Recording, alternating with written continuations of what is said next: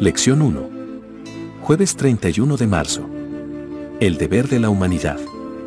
En cuanto Dios creó al primer hombre, le ofreció tres regalos, el jardín del Edén, Génesis capítulo 2, versículo 8, alimento, Génesis. Capítulo 2, versículo 16, y la mujer, Génesis capítulo 2, versículo 22. Lee Génesis capítulo 2, del 15 al 17. Tomó, pues, Jehová Dios al hombre, y lo puso en el huerto de Edén, para que lo labrara y lo guardase. Y mandó Jehová Dios al hombre, diciendo, De todo árbol del huerto podrás comer. Más del árbol de la ciencia del bien y del mal no comerás, porque el día que de él comieres, ciertamente morirás. ¿Cuál es el deber del hombre hacia la creación y hacia Dios? ¿Cómo se relacionan estos dos deberes entre sí? El primer deber del hombre se refiere al medio ambiente natural en el que Dios lo ha puesto, cultivarlo y cuidarlo. Génesis capítulo 2, versículo 15, NVI. El verbo, abad, cultivar, alude al trabajo. No es suficiente recibir un regalo. Tenemos que trabajar en él y hacerlo fructífero, una lección que Jesús repetirá en su parábola de los talentos, Mateo. Capítulo 25, versículos del 14 al 30. El verbo shemer, cuidar, implica la responsabilidad de preservar lo recibido. El segundo deber se refiere al alimento. Debemos recordar que Dios se lo dio a la humanidad, ver Génesis. Capítulo 1, versículo 29. Dios también le dijo, puedes comer libremente, Génesis.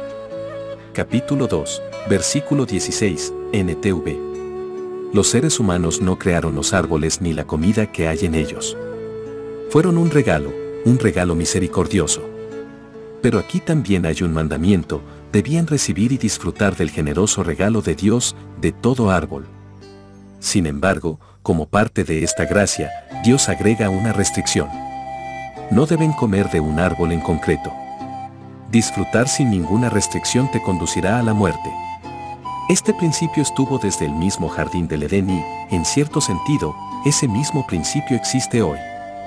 El tercer deber del hombre concierne a la mujer, el tercer regalo de Dios, dejará el hombre a su padre y a su madre, y se unirá a su mujer, Génesis.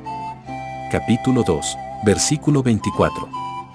Esta declaración extraordinaria es una expresión poderosa que resalta la responsabilidad humana hacia el pacto conyugal y el propósito de ser una sola carne, es decir, una sola persona, comparar con Mateo capítulo 19, versículos del 7 al 9. La razón por la que es el hombre, y no la mujer, quien debería dejar a sus padres puede tener que ver con el uso genérico bíblico del masculino, por eso, el mandato quizás se aplique también a la mujer. De todos modos, el vínculo del matrimonio, aunque es un regalo de Dios, conlleva una responsabilidad humana una vez que se ha recibido el regalo, una responsabilidad que deben cumplir fielmente tanto el hombre como la mujer.